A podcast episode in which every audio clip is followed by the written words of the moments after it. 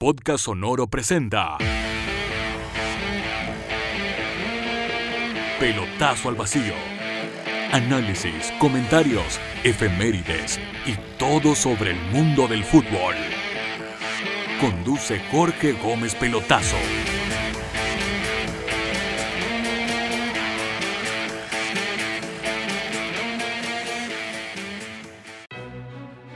Hola, ¿cómo están? Soy Jorge Gómez Pelotazo y los saludo en este capítulo 19 de Pelotazo al Vacío. Hoy para hablar de ídolos. Todos tenemos un ídolo, al menos uno. Quizás tú tienes dos, tres, diez. Si hacemos la mezcla entre el equipo que te gusta y la selección chilena, deben ser muchos, muchos los ídolos que tienes. Y el primero que se me viene a la cabeza es Oliver Atom. Y no voy a hablar de los ídolos de Oliver Atom, sino quien tiene a Oliver como ídolo. Y ese es nuestro goleador histórico, el jugador con más partidos en la historia de la selección chilena. Ese es Alexis Sánchez. Es increíble. Teniendo tantos jugadores por el cual tener un ídolo, chileno o extranjero, tiene al protagonista de esa serie japonesa tremenda que estuvo en los 90 en Chile y que nos copaba las tardes completas, literalmente, porque los partidos eran eternos, las canchas eran eternas. Imagínense, cada tiro al arco duraba un tercio de capítulo. Ese jugador es el ídolo de Alexis. Y esto no es un invento. Recuerdo el camino a Sudáfrica 2010 cuando Chile le gana a Perú en Lima 3 a 1 y Alexis Sánchez recuerda eso. Ya lo había dicho antes, pero no había quedado plasmado en una declaración, sino que era como algo que se decía, que era su ídolo. Pero tras ese partido él dice, me gusta Oliver, me gusta ser como él, pasarme un, dos, tres jugadores y tratar de hacer un gol. Y así, quizás cuando se le critica, y esto es en el, en el largo de la carrera, de que a veces comparte poco la pelota, quizás el fondo, el trasfondo de eso está ahí, en tratar de hacer esa jugada que Oliver siempre hacía, de pasárselos a todos y hacer un gol. Poco colectivo, puede ser, pero también tiene la calidad para poder solucionar esos problemas. Y ahora último en la selección, cuando no se estaba jugando bien, no se le estaban logrando los resultados, tanto Alexis como Vidal, que eran los mejores jugadores que teníamos en cancha, cuando tomaban la pelota trataban de solucionar ellos el tema. Ellos el tema. Bueno, ya que Alexis se cree Oliver, Vidal nunca lo ha dicho, pero tendría que ser Steve en el caso de Vidal. Insisto, nunca ha dicho, pero tiene un poco de relación porque Oliver en la serie termina yéndose al Cataluña, que es el Barcelona, y Alexis termina yéndose al Barcelona. Y en el caso de Steve, termina yéndose al Piamonte, que es la Juventus, y Vidal termina llegando a la Juventus. Vidal no es delantero, es cierto, pero las posiciones, la forma de ser, lo guerrero que es Steve, lo relaciona a Vidal. Pero bueno, volvamos al tema de los ídolos. Alexis tiene de ídolo a Oliver. ¿A quién tienes tú? ¿A quién tengo yo? Siendo hincha de la U y teniendo 40 años, claramente el ídolo de chico es Marcelo Salas. La U estuvo 25 años sin ser campeón y con los goles de él logró dar la vuelta olímpica después de tanto tiempo. Aparte, con sus goles ayudó a que la selección chilena fuera a un mundial después de 16 años, acompañado por Zamorano, por cierto. Zamorano también es un ídolo, pero lo de Salas es más importante porque era crack en tu equipo, en mi equipo y en la selección. Cuando un jugador es crack en tu equipo y en tu selección, de inmediato toma ventaja para ser ídolo. Claramente, claramente. Y lo de Salas es, tremendo porque después se va a River Plate y crece como jugador aún más. ¿Por qué? Porque el fútbol chileno tiene un problema grande de hace tiempo, que no tiene que ver con el nivel de los jugadores, porque hay grandes jugadores, sino cómo el entorno te hace crecer como jugador. Y ahí influyen los árbitros, por cierto. En Chile te tocan, se tiran al suelo. Y se dan tres vueltas. Y a veces no les pegaron tanto. Y cuando les pegan de verdad, se dan las mismas tres vueltas. Entonces, como el cuento de Pedrito y el Lobo. Salas, pese a su gran calidad, en la U, contagiado por sus compañeros, por sus rivales, por cierto, le pegaban, se tiraba y le cobraban. En Argentina, yo no me olvido, cuando debuta con Huracán, al minuto de juego, a los dos minutos, le pegan y se queda en el suelo. Y el árbitro siga, siga. Y a la siguiente le pegan y se vuelve a tirar al suelo y el árbitro siga, siga. Entonces aprendió que cuando le pegaban tenía que pararse y seguir jugando, salvo que fuera una falta descalificadora. estar en Argentina fue la mejor escuela para luego irse a Italia, donde era lo mismo o peor, donde tenías al frente a un defensa como Paolo Montero, que lo conocía desde las clasificatorias sudamericanas, que donde pasaba la pelota o el jugador, nunca los dos. Por ende, si te pegaban, tenías que pararte, salvo que el árbitro dijera lo contrario. Y ahí es un, un aprendizaje que tienen los jugadores. Entonces, después, esa campaña en River, donde es tricampeón, de torneo corto por cierto, pero un torneo muy competitivo, y ganar la Supercopa Sudamericana, que River nunca la había ganado, de hecho justo gana la última edición, la de 1997, donde River pudo haber jugado la final con Colo Colo.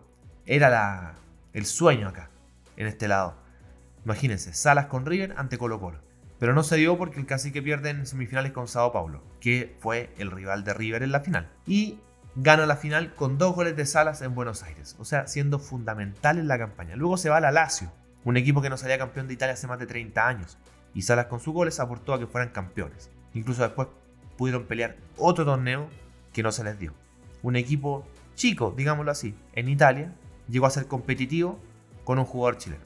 Lamentablemente después su paso por la Juventus fue truncado por unas lesiones, una gran lesión ante el Bolonia, que le hizo quedar fuera de ese equipo y de la selección durante un tiempo, si no habría hecho más goles, más de los 250 que hizo. Pero es un gran jugador. Entonces ese ídolo que partió en la U, que tuvo la selección, después se fue agrandando. Ahora que River acaba de ser campeón en Argentina, me, me puse muy feliz porque yo era hincha de River. Antes no me gustaba ningún equipo, pero fui hincha de River por Salas, como le puede haber pasado a algunos. Hay un, tema bien especial que pasa en, con los equipos internacionales, porque el chileno, y está bien, hincha por el equipo según si hay un compatriota. Entonces en los 90 hinchó por River por Salas, y en los 2000 hinchó por Boca, por Medel, y después quizás por Fuensalida, y a fines del 2000, de la década del 2010 hinchó por River por Alexis, entonces iba mutando el hinchismo. Y está bien, pero en algunos casos cuando está comprometido tu ídolo, o cuando está comprometido una campaña tan importante como la que logró Salas, para mí ahí como que se rompes. Yo en, en algunos países, no sé, puede ser Italia, el equipo ahí yo apoyo al equipo que está el chileno. Pero en campañas como la que hizo Zamorano en el Real Madrid, era difícil después ser de otro equipo.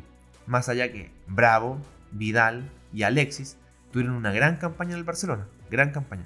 Pero lo de Zamorano fue fuera de lugar. O sea, campeón, después de que el Barcelona era tenía una hegemonía en la liga, fue capaz de ser goleador, campeón y romperla, romperla. En ese tiempo donde no había mucha oferta aparte de la televisión, las tardes de sábado por Megavisión era almuerzo y ver la Liga Española. Era tremenda la sintonía que tenían esos partidos de Zamorano en el Real Madrid. Era increíble. Insisto, eso viéndolo en mi infancia. Después creciendo, la infancia de otro es la que tuvo con, insisto, la de Bravo, la de Alexis, la de Vidal entonces para ellos son hinchas del Barcelona porque ese jugador o esos jugadores rindieron mucho ahí. En el resto de los países no me pasa nada, pero tanto en España como en Argentina es difícil ser de otro equipo dado lo que hicieron Salas y Zamorano. Bueno, ¿qué es un ídolo? ¿Cómo se forja un ídolo? Porque es la gran pregunta, porque para uno un ídolo no necesariamente es un equipo, un jugador que te saca campeón. Un ídolo puede ser un jugador que te salve del descenso o un jugador que te permita ascender. Un equipo que imagínense subió una vez a primera división el jugador que hizo ese gol es un ídolo. Según el diccionario, el ídolo es la figura o imagen que representa un ser sobrenatural y algo que se adora y se rinde culto como si fuera una divinidad. Claro, suena medio exagerado cuando se habla de un futbolista, es casi como un dios. Pero bueno, en algunos casos, en la historia de ciertos equipos, la campaña de un jugador, su rendimiento, sus goles, sus atajadas, terminan poniéndolo como un ídolo. Otra definición dice persona o cosa por la que se siente un amor o admiración excesivo. Ahí se acerca más. Ahí voy a hacer un paso, por ejemplo, de los últimos 25 años. En Colo Colo, por ejemplo. Un ídolo es Marcelo Espina. Un ídolo es Matías Fernández. Un ídolo es Esteban Paredes. Marcelo Bartichotto. Claro que sí. Aunque su, su máximo esplendor fue más atrás de los 25 años. Tenemos que hablar de los últimos 30, porque fue la Libertadores del 91. Ya, pero hablemos de los últimos 30. Entra Bartichotto, todo ese equipo del 91 con Lizardo Garrido, con Jaime Pizarro, Luis Pérez, con esos goles ante Olimpia, para muchas personas puede ser un ídolo. En esa final en particular, donde no estaba Rubén Martínez, él apareció e hizo que fuera mágica esa noche y que Colo Colo ganara su primera y única Copa Libertadores de América, la única que tiene el fútbol chileno. Ídolo, sin duda. En la U, aparte de Sala, algunos tendrán de ídolo a Johnny Herrera, otros a Eduardo Vargas o a Puede ser alguno de los jugadores del 94-95, Juan Carlos Ibáñez, el Leo Rodríguez, Luis Murray, un tipo que venía mucho tiempo atrás, que estuvo en la campaña del descenso, ascendió y después terminó siendo capitán en títulos importantes en el bicampeonato del 94-95 y también el del 99-2000. Tremendo jugador, tremendo jugador. ¿Dije Superman Vargas? Si no lo dije, lo digo, porque para muchos también es un tremendo, tremendo refuerzo que tuvo la U en los 90 y que le permitió pelear los torneos. Porque para pelear torneos, para ser protagonista, hay que tener grandes jugadores. Y esto se contrapone de inmediato con lo que pasa con la UOI. Porque muchos dicen, bueno, porque a la U, ¿por qué le va tan mal? Bueno, porque los dirigentes no invierten. Si tú no tienes jugadores buenos, no vas a ganar campeonatos, no vas a pelear campeonatos. Y no basta con tener un goleador, porque basta, falta digo, tener alguien que asista a ese goleador. La Ribey puede tener 20 goles, pero si no hay alguien que le dé pase. Y pese a, pese a todo, tiene 20 goles. Increíble. Por gran parte mérito de él. Mérito de él. Un tipo que siempre estaba bien ubicado y que imagínense estuvo durante cuántas fechas sin hacer goles. 8, 9, 10 y no lo pasaban, no lo pasaban y no lo pasaban hasta que lo pasó la Riva y Sosa. Pero bueno, porque es lógico, si tanto tiempo pasa sin hacer gol, alguien te tiene que remontar. Y pasó. La Ribey puede ser un ídolo. Puede ser un ídolo por las últimas campañas, Montillo también. Montillo vino a salvar a la U del descenso, lo logró y lo echaron. Y si alguien hace un gol importante este fin de semana por la U y la salva del descenso, la y sobre todo va a ser el ídolo del último tiempo, sin duda. No fueron goles para ser campeón, pero fueron goles para otra cosa. Es lo que pasa con Solari en Colo Colo. Es, raro decir que es ídolo Colo Colo que tiene más de 30 estrellas, tres títulos internacionales, muchas Copas Chile, que un ídolo sea alguien que te salvó el descenso. Pero bueno, un equipo que nunca bajó y si alguien evita que bajes, puede ser ídolo. Para los hinchas de Colo Colo que tienen 25 años, 20 o menos, Solari es un ídolo. Y se acepta. Si el tema es que, acá eh, bueno, es un tema familiar y que también influye en los medios, ¿cómo hacemos que si alguien es ídolo, lo pongamos en un contexto histórico del equipo? Porque si un equipo tiene poca historia, es fácil ser ídolo en la medida que rompas ese molde de un equipo que siempre peleó el descenso, que bajaba y subía, que nunca ganó nada, es cierto. Pero un equipo que tiene tanta historia, que tiene tantos títulos, como Colo Colo, la Huila Católica, ¿qué es lo que pasa? De repente un jugador hace un gol en un clásico, ídolo. Y más con las redes sociales, ídolo. Y no puede ser, no puede ser que un jugador que haga un gol en un clásico ya casi que lo llamen ídolo, porque es básicamente reírse en la cara de todos los anteriores. O incluso tener menos buenos partidos en un clásico y decir que es ídolo. Siendo que otros ganaron títulos, eh, muchos títulos, hicieron muchos goles, más goles que esa persona en un clásico. Y no voy a dar nombres, pero fíjense nomás los clásicos desde el 2010 en adelante. Un jugador ganaba, un equipo ganaba un clásico con un gol de X y ese X ya salía portada de diario y todo. No, no es así. No puede ser así. No puede ser así porque hay otras, hay mucha historia. Insisto, ídolo desde el punto de vista de los medios de comunicación, del periodismo, que diga, este sí, no puede ser. Si el hincha siente que ese jugador es su ídolo, está bien. Es la opinión de uno, de 10, de 100, de 1000 pero no un equipo que tiene millones de hinchas le están diciendo, ¿sabes que Este es un ídolo. No. Ídolos de Colo Colo son David Arellano, Chamaco Valdés, Caselli, Bartichotto, de la historia completa. Esos son ídolos, son leyendas. Entonces un tipo que hace un gol en un clásico no puede ser ídolo. Salvo que el, gol del clásico te permita ganar un título, ya ahí puede ser. Pero para hacer un gol en un clásico, un torneo cualquiera, que ni siquiera saliste campeón, me parece excesivo. En la Católica, ídolos de los últimos 30 años, bueno, está el Beto Acosta, está Gorosito, Lunari, está el Polo Quintero. Ahí hay un ídolo por un clásico, puede ser. Hizo grandes goles, sin duda, pero hizo un gol de penal que implicó un título, el de clausura 2005. Para muchos fue tremendo. La Católica salió campeón después de tres años. Es una, una oportunidad notable de poder eh, entrar en la historia grande de, un equipo. Y eso se, se, agradece, los hinchas lo agradecen. Pero ahora está este equipo que es tricampeón y está un empate de ser tetracampeón. Y hay muchos que entran en ese grado de ídolo. Fue en salida. San Pedri, para un hincha de la Católica de 25 años, de 20 años, San Pedri es ídolo, tremendo ídolo. Fue goleador del torneo pasado, ahora está peleando por ser goleador de nuevo. Imagínense, bicampeón y bigoleador, en su caso, en su caso. Tremendo. Para algunos más atrás está Buenanote, está Castillo, Mirosevic, imagínense Mirosevic, el jugador de Católica que más goles le hizo a Colo Colo y a la U. No es menor. ¿Merece ser ídolo? Merece ser. En el caso de Católica, como están las, em, las tribunas, las galerías, cada una tiene un nombre de, una leyenda del club. Livingston, Fuyú, Prieto y Leve. Y ahí está la pregunta para los hinchas de la Católica. Si el estadio se abriera una quinta tribuna, ¿qué nombre llevaría? ¿La de Fuensalida, la de Mirosevic, la de Álvarez, la de Acosta o la de otro más atrás? Aravena, qué sé yo, Isela. Son muchos, muchos jugadores, por cierto, y que cada uno lo ve desde su corazón. Por eso el tema del ídolo es tan personal. Pero es personal, insisto. Y cuando ya pasa de ser personal a masivo, es porque ya traspasa la historia. Y ahí sí es justo que un libro, que un medio de comunicación diga, este es un ídolo. Por ejemplo, cuando fue en salida volvió a la católica, muchos arrugaban la nariz porque había jugado en Colo Colo y, el hincha de Colo Colo lo extrañaba. Y él siempre callado. Él se preocupó de hablar en la cancha. y hizo un gol contra Audax que corrió las nubes. El sol volvió a entrar al estadio. Y de ahí en adelante, en cinco años, han ganado cinco títulos nacionales y van por el sexto. Así se forjan los ídolos, dentro de la cancha. ¿Cuál es el problema? Que ahora con las redes sociales se ocupa mucho el, hablar, el escribir, la consigna, como para ganarse al hincha de forma fácil. Pero no es así, porque la historia no se forja así. La historia se forja con títulos, con buenas campañas, con goles, con atajadas, con partidos memorables, con clásicos inolvidables, con grandes rachas de clásicos. Estar tantos años, X años, sin, eh, sin perder un clásico ante el archirrival. O ganarle al archirrival en una campaña histórica. O golear al archirrival. Porque por un lado Colo Colo lleva ya 20 años sin perder con la U en el Monumental. Y la Católica en San Carlos de Apoquindo, en los últimos 10 años, le logró sus mayores goleadas ante Colo Colo y la Católica. Ante Colo Colo y la U, A Colo Colo hizo 4-0, con 4 goles en el primer tiempo. Eso fue el 2011, hace 10 años. Y a la U le metió 4-0 hace 2, en la campaña del título del 2019. Entonces uno dice, ahí se forjan los ídolos, en esos partidos. Entonces después pasa el tiempo, pasan 10 años, pasan 20 años, y el hincha dice, ¿te acuerdas de nuestra mayor goleada ante X equipo? Sí, fue tanto, e hizo goles estos jugadores. Entonces ahí se van forjando. ¿Cómo es tu ídolo? ¿Quién es tu ídolo? Esa es la invitación a pensar en este, en este podcast que no deja de ser porque los ídolos son los que te, te alegran la vida.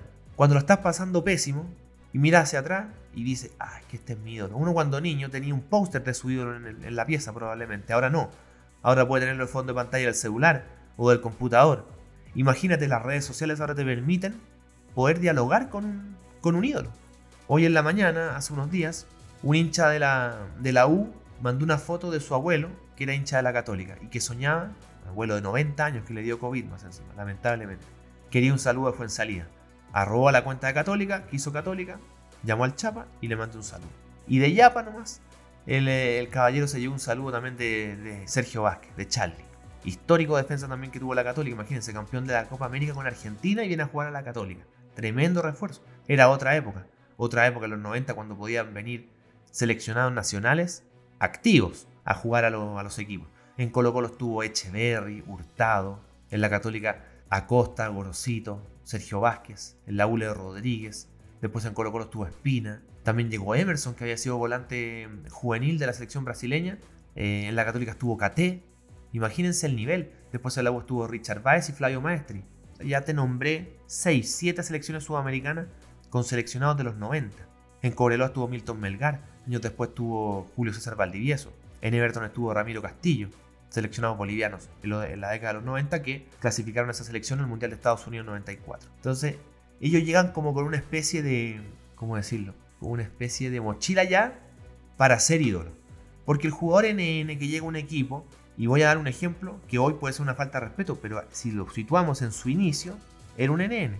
Cuando Bartichotto llegó a Colo Colo a fines de los 80, era un jugador que venía del fútbol argentino sin mayor gloria. Lo mismo que Morón, por ejemplo. En el caso de Artichoto venía con Huracán, de Huracán. Y a través de buenas campañas empezó a ser campeón, campeón, campeón en Colo Colo, ganar la Copa Libertadores y de nada, ídolo. Merecidísimo, nadie dice que no. Pero le costó más hacer ese camino porque llegó sin nada. A diferencia de cuando, por ejemplo, llegó a Colo Colo Marcelo Espina, que era seleccionado argentino. ¿Se fijan?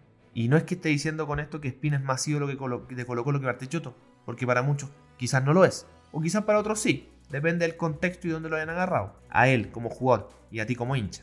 Pero lo que voy es que Espina ya tenía un camino recorrido. Entonces uno se siente como, como feliz. Dice, oye, este jugador. Villar, por ejemplo. Justo Villar. Llegó a Colo Colo habiendo jugado mundiales de fútbol con Paraguay. Tremendo. Jugó cuartos de final de un mundial contra España. La España que terminó siendo campeona del mundo. Ahí estuvo Villar. Y después llega Colo Colo. Entonces ya venía con una mochila. Y después terminó siendo ídolo para muchos, por cierto porque fue campeón, porque atajó penales en Superclásico, le atajó un penal a Patricio Rubio en el Monumental. Entonces, eso te, sin duda que te forja. Pero hay algunos que vienen con esa, con esa mochilita que te es más fácil avanzar. Algunos llegan con la mochila y no, la, y no logran ser ídolos.